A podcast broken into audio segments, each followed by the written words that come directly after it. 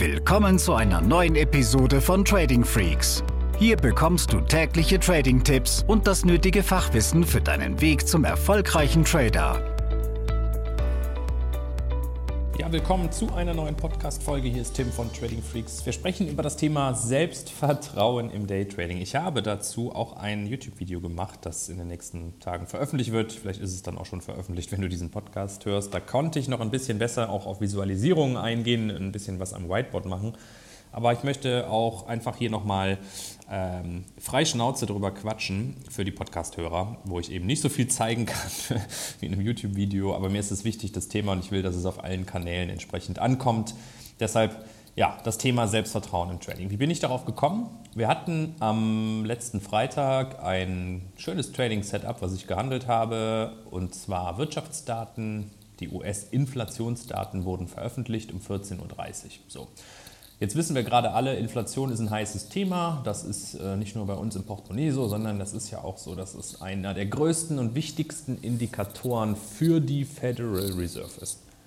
Und was wir ähm, eben wissen, wenn so ein Datensatz kommt, dann kann es volatil werden, in dem Fall im US-Dollar. Und das ist in dem Sinne schön gewesen, dass es eine positive Abweichung gab. Das heißt, die Inflationsdaten sind stärker ausgefallen als erwartet. Und was ist dann passiert? Um Punkt 14.30 kamen die Algos ins Spiel, haben den US-Dollar ordentlich gestärkt, gab im Euro-US-Dollar zum Beispiel ja, 435 Pips Momentum in den ersten Sekunden. Und ähm, ich habe einen Trade gemacht. Ja, nach ca. 30, 40 Sekunden bin ich dann im Euro-US-Dollar Short gegangen, habe also auf einen fallenden Euro, steigenden Dollar gesetzt. Und das lief in den ersten Minuten auch äh, gut. Der ging richtig schnell in den Buchgewinn, der Trade. Und äh, ich habe 22 Pips Take Profit festgelegt. Und ja, wie das dann so ist, nach 20 Pips kurz vorm Ziel dreht der Kurs. Das heißt, der Kurs ist dann wieder gestiegen, nicht nur zurück auf Null, sondern auch leicht in den Buchverlust. Und in dem Moment habe ich gedacht, hey, muss ich mich jetzt irgendwie anders um diesen Trade bemühen? Muss ich den anders managen? Soll ich einen Teilverkauf machen? Soll ich den Stop-Loss nachziehen oder sogar aus dem Trade rausgehen? Weil irgendwie geht es ja gerade in die andere Richtung. Und ich glaube, dass dieser Gedankengang sehr vielen Tradern und Trading-Einsteigern tagtäglich begegnet. Oh, was mache ich jetzt mit dem Trade? Irgendwie läuft es nicht wie gedacht. Und da kommt das Thema Selbstvertrauen, Selbstvertrauen, hm, Selbstvertrauen ins Spiel, was bedeutet, seinem Setup treu zu bleiben, wenn es denn weiterhin stimmt. Und deshalb ist es so wichtig, dass du ein klares Regelwerk hast, dass du weißt, was sind meine Einstiegs- und Ausstiegssignale. Und wenn du das heute noch nicht hast, dann ist es höchste Zeit, dass du damit anfängst, das mal zu Papier zu bringen. Das ist immer erst eine These, ja? eine These, die du ähm, formulierst aus einer Beobachtung heraus, hey, das könnte eine Strategie sein. So, und dann musst du aber anfangen, über Backtesting zu schauen, ja, wie oft nach 100 Trades, 50 oder 100 Trades, habe ich jetzt einen Gewinner gehabt und wie oft einen Verlierer, beziehungsweise ist das Endergebnis zufriedenstellend oder nicht. So. Wenn du anfängst, dich mit dieser Strategie erstmal im Backtesting, ohne Echtgeld, ohne Live-Trading ähm, damit auseinanderzusetzen, fängst du an, Selbstvertrauen aufzubauen. Weil du dann siehst, hey, erstens, es geht nicht immer gut, ja, bei jeder ähm, Strategie gibt es auch Fehltrades, auch wenn ich mich an mein Regelwerk halte. Und am langen Ende, nach 100, 200, später 1000 Trades, hast du schon einen positiven Erwartungswert, eine sehr hohe Wahrscheinlichkeit, dass das in Summe funktioniert. Und zurück zu meinem Trade.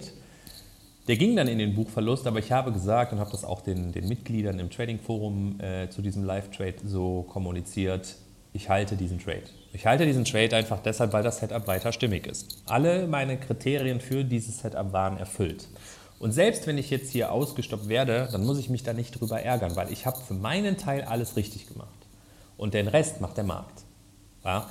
Und deshalb ist auch wichtig zu wissen, was ein guter Trade, was ein schlechter Trade. Und ein guter Trade landet nicht immer im Gewinn, ein schlechter Trade nicht immer im Verlust, sondern es kann eben auch mal sein, dass du mit einem guten Trade, was für mich einfach nur bedeutet, du hast dich an dein erprobtes, ausreichend getestetes Regelwerk gehalten.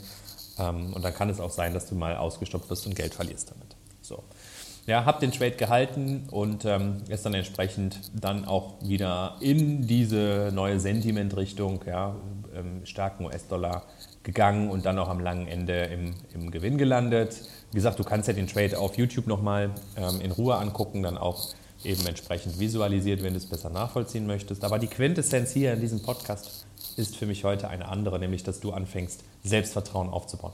Und das machst du nicht, wenn du den ganzen Tag einfach nur vor dem Bildschirm sitzt und irgendwelche Charts-Konstellationen hinterher fieberst äh, oder dir acht Stunden den DAX anguckst und hoffst, dass jetzt irgendwo das große Volumen ausbricht, sondern mach dir Gedanken über deine Setups, klares Regelwerk formulieren, Einstiege, Ausstiege, dann ins Backtesting, dann ins erste Live-Trading oder meinetwegen auch erst nochmal eine Demoschleife.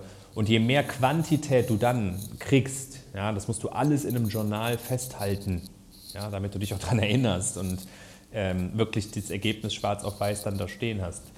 Je länger du das machst, desto ruhiger wirst du nachher handeln, desto mehr kannst du wirklich nüchtern und unemotional diese Strategie einschätzen. Und wenn es nicht mehr funktioniert, natürlich irgendwann sagen, okay, vielleicht klappt es nicht mehr. Aber bei uns ist es so, dass die Strategien, die wir hier haben, überwiegend marktphasenunabhängig funktionieren, in steigenden Märkten, Seitwärtsmärkten, fallenden Märkten. Ähm, und das haben wir nicht einfach so aus der Tasche gezaubert, sondern ja auch wirklich lange getestet und geprobt. Und wenn du darauf zurückgreifen willst, weil du sagst, hey, diesen ganzen Prozess jetzt selber darstellen, ist mir einfach zu aufwendig oder du weißt nicht genau wie, ja, dann komm zu uns. Im ersten Schritt, klar, wir bieten kostenlose Trader-Trainings an, da können wir solche Themen aber nur anteasern, ja, weil das geht nicht in ein, zwei Stunden, da muss einfach, ist mehr Input drin und du musst mehr zu wissen. Wenn du sagst, hey, ich habe genug Geld verbrannt oder ich will es nicht von Anfang an gar kein Geld verbrennen, was ich natürlich begrüße, dann komm zu uns in eins der Ausbildungskonzepte, das Top-Trader-Programm oder die Masterclass und wir nehmen dich an die Hand. Ja, du lernst genau das Schritt für Schritt, was ich jetzt hier im Schnellverfahren ähm, erklärt habe. Wichtig ist einfach, du, du musst dieses Selbstvertrauen haben. Das soll kein ähm, übertriebenes Ego sein, sondern ein gesundes Selbstbewusstsein, auch völlig nüchtern entscheiden zu können, ist der Trade noch im Rahmen meines Regelwerks oder ist es eben nicht. Und dann praktisch wie ein Roboter einfach nur Checklisten abarbeiten. Darum geht es im Trading. Unterstützt man dich gerne. Und ja, ansonsten wünsche ich dir eine schöne Restwoche und bis zum nächsten Podcast. Diese Episode ist zu Ende. Abonniere diesen Kanal für noch mehr Trading-Tipps und schau vorbei auf tradingfreaks.com.